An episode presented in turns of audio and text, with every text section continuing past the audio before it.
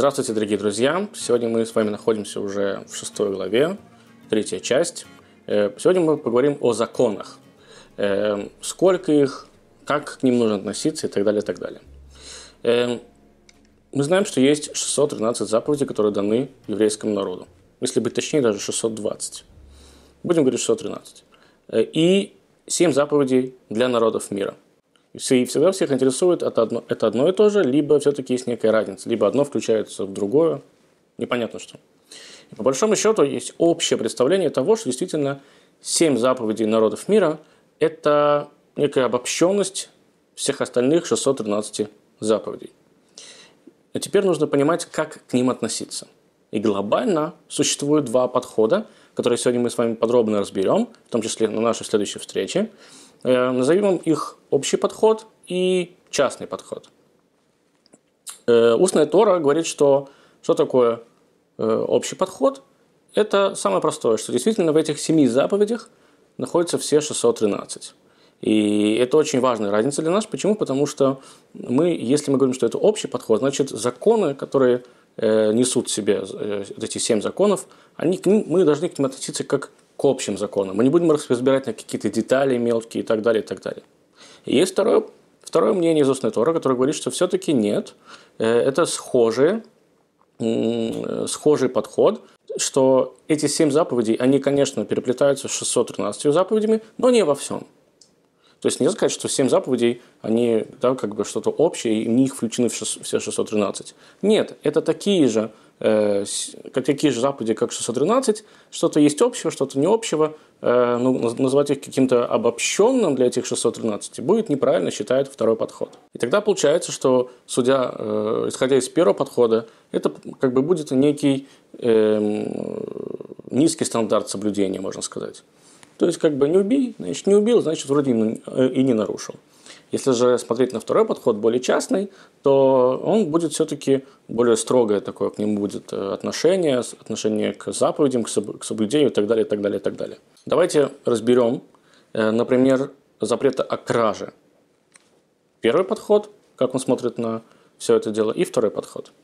Эм, если смотреть на первый подход, то закон глобально звучит так. Запрещено присвоение чужого имущества без согласия хозяина. То есть, по-простому, нельзя что-то своровать, нельзя э, взять э, вещь какую-то, да, которая вам не принадлежит у другого человека э, без его ведома. Воровство просто обычное, открытый грабеж, э, в том числе удержание зарплаты, например, это тоже будет в данном случае считаться э, таким обычным прямым указом к тому, что нельзя воровать. Э, еврейский же закон, например, он абсолютно отличается. Он считается, что, э, конечно, все это будет относиться к воровству, но э, внутри еврейского закона, который связан с воровством, есть, будет очень-очень много-много подробностей, тоже об этом сегодня поговорим. То есть он не ограничится лишь, лишь этим. Другими словами, повторюсь, согласно первому подходу, прямое изъятие чего-либо у хозяина без его разрешения называется воровством. Все остальное сюда как бы не входит. Однако, что мы видим, некий такой, может, если можно сказать, минус э, в этом подходе, что тогда, если вдруг будет нанесен какой-то ущерб, э, может быть, даже не напрямую, то человек будет освобожден от наказания. Не будет считаться, что он сейчас нарушил э, запрет воровства. Либо же, например, само желание что-то своровать, что в отличие от этого подхода в еврейском законе считается тоже плохой историей, да, тоже здесь не будет никаким наказанием. То есть сам факт, само действие, если что-то по-простому вы забрали у другого человека без его ведома, без его желания, вы своровали. Согласно первому, э, первому подходу. Теперь давайте разберем второй подход. А второй подход, на самом деле, мы уже, как бы, можно сказать, и разобрали, потому что он будет схож э, к еврейскому взгляду на этот закон. То есть здесь уже начнется вся эта история, как если, например, э, какой-нибудь бык – да, взял и, не знаю, там, натоптал или разрушил забор своего хозяина, так человек будет за это отвечать. Это будет называться воровством. Либо само даже минимальное какое-то желание пойти и своровать что-то у другого человека, тоже здесь, с точки зрения семи законов Ноха, будет считаться э, нарушением закона. Так же, как и с еврейской точки зрения. Почему? Потому что мы считаем, что здесь действительно есть пересечение между еврейским законом и законом для народов мира. Очень простое. Желание какие-то побочные действия, они здесь схожи. Почему? Потому что второй подход считает, что все-таки переплетение, да, существует. Если логично подумать, наверное, можно понять, что действительно есть что-то и в этом.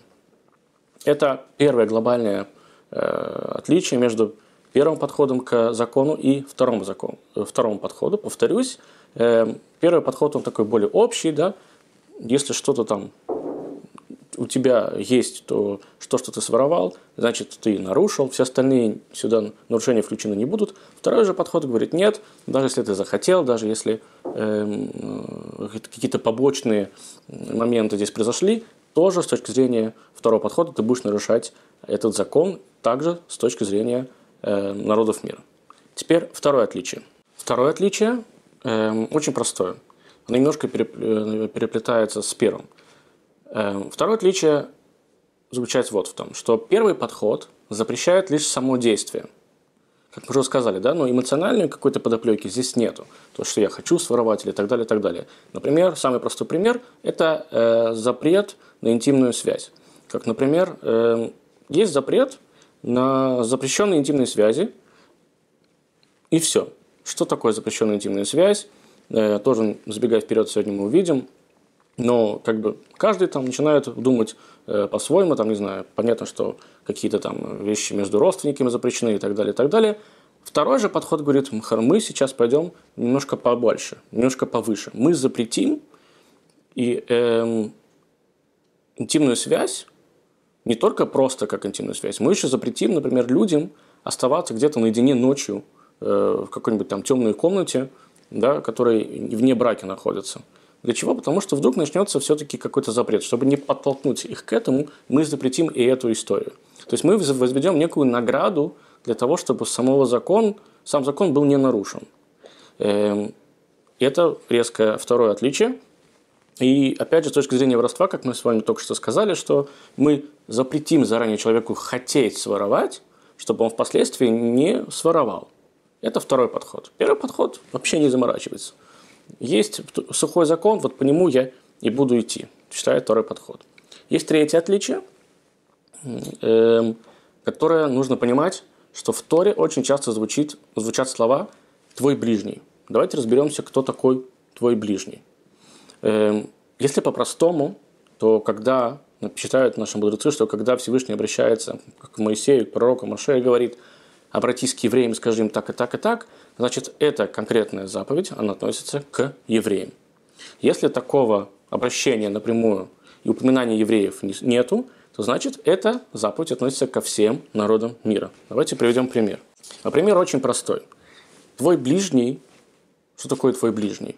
Согласно первому подходу, мой ближний, это, не знаю, там, э, китаец с китайцем, монгол с монгольдом, там, не знаю, там, еврей с евреем – вот тот человек, который является моей национальностью, либо, там, не знаю, живет в моей стране, в моем городе, на моей улице, это будет называться моим ближним. И тогда по отношению к нему у меня не будет там запретов таких-то, таких-то, либо на, наоборот каких-то повелительных заповедей, таких-то, таких-то. Но если посмотреть на этот формат шире, твой ближний – это все человечество. Ну, в конце-то концов, мы же не хотим никого делить на, на, э, на расовые какие-то там да, моменты, на цвет кожи и так далее. Мы все живем на одной планете Земля, слава Богу, и дышим одним воздухом, поэтому можно назвать всех своим ближним.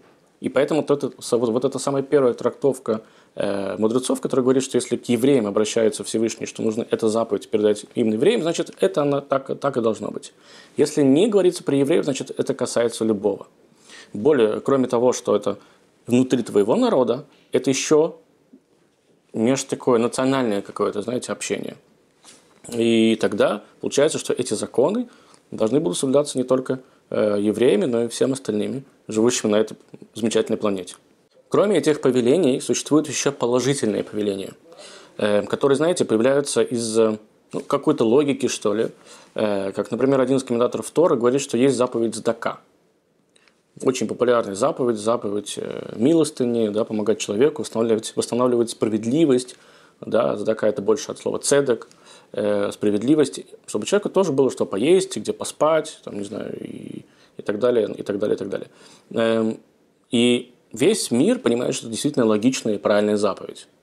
Она, конечно, дана изначально еврейскому народу, можно было бы подумать. Но нет, говорит этот комментатор, она дана всему человечеству. Эта заповедь не вписана в этот список заповедей для народов мира. но она понятна и логична. Почему? Потому что она устанавливает в этом мире мир. Она хорошая заповедь. И поэтому такие заповеди в том числе э, должны быть включены не только в еврейский свод законов, но и в свод законов для народов мира.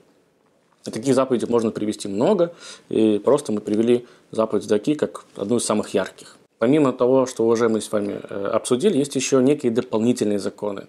Эм, про Сдаку это нельзя сказать, что оно, дополнительное, оно как бы такое, знаете, эм, благородно дополнительные. А есть дополнительные законы, которые появляются из-за рациональности. Неважно, чем она связана, там, с э, божественным формированием, либо определенной рациональностью. Рациональные законы. Э, рациональные законы нужны для того, чтобы в мире была гармония, на Земле была гармония. Самое простое, что приходит всегда обычно всем, на, и в том числе на автору книги нашей, на ум, это обещание. Человеку запрещено обещать то, что он не может выполнить. На уровне закона. Потому что, вот вы, во-первых, вы врете себе, своему ближнему, вы э, даете некую надежду человеку, что это будет исполнено, потом это не делается. Здесь очень много, на самом деле, какой-то ерунда, казалось бы, там, да, я завтра обязательно с тобой заеду в 6 часов, и мы вместе поедем в театр. И вы, бац, вы не, вы не заезжаете.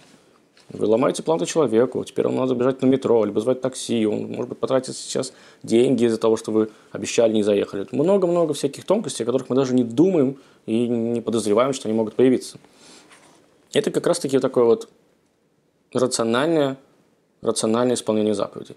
Самое еще другое, самое рациональное, что всем всегда приходит на ум, это уважение и почитание родителей.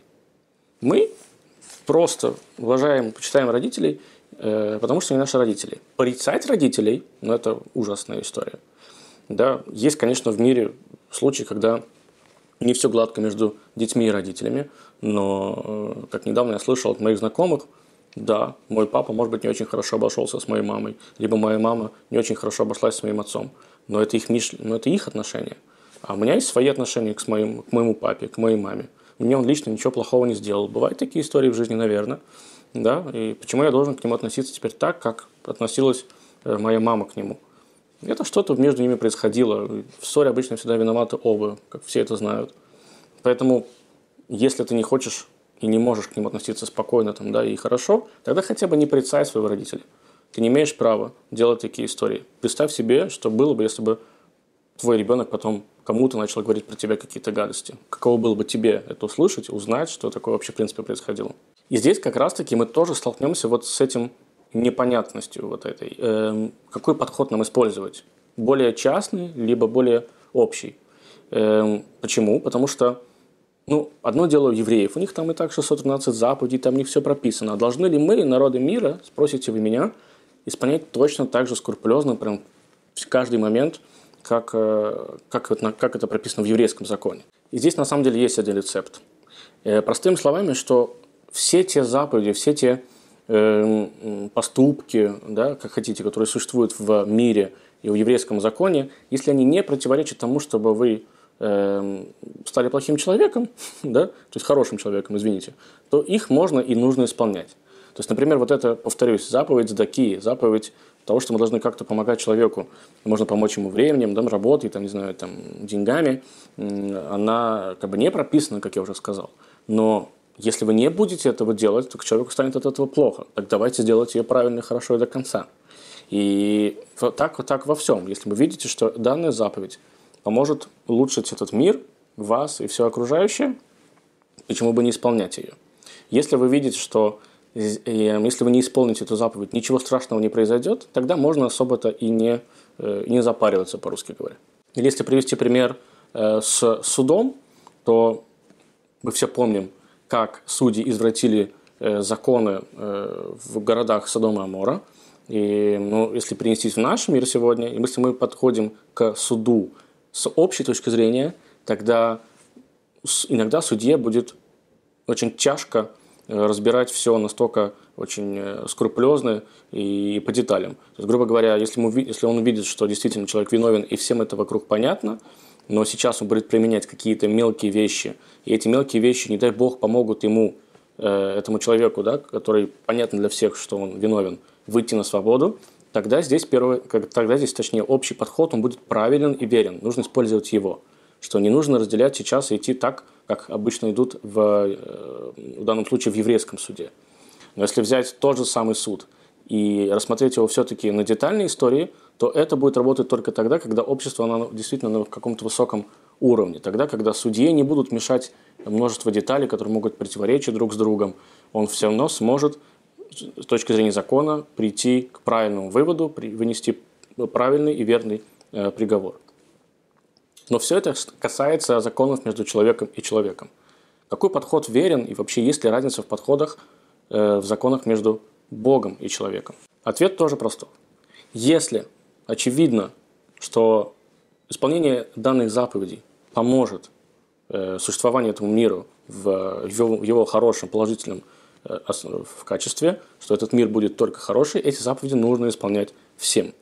Но есть еще дополнительные заповеди, которые, например, нигде не, не прописаны. Это заповеди, опять же, между человеком и Богом, как, например, молитва. Эм, все понимают, что в любой религии есть такой момент, как молитва. Эм, молитва, служение, можно назвать это по-разному, смысл один. Что мы общаемся с Богом, благодарим Его за что-то, просим Его о чем-то. Эм, общение, происходит некое общение с Богом. Э, в иудаизме, например, это четко регламентировано по времени, по количеству. В исламе Э, тоже это есть определенное количество молитв, которые нужно, нужно до определенного времени э, прочесть. Что же касается, например, народов мира, то здесь, наверное, будет неправильно ограничивать временем и количеством, но сама идея того, чтобы поблагодарить Бога, сказать Ему спасибо хотя бы раз в день, наверное, она плюс-минус обязательная. И это логично для всего, и здесь не нужно даже ничего прописывать. Общение с Богом – самая простая и, наверное, интуитивно понятная заповедь. На этом, дорогие друзья, все. Буду рад встрече в следующий раз. Всего хорошего.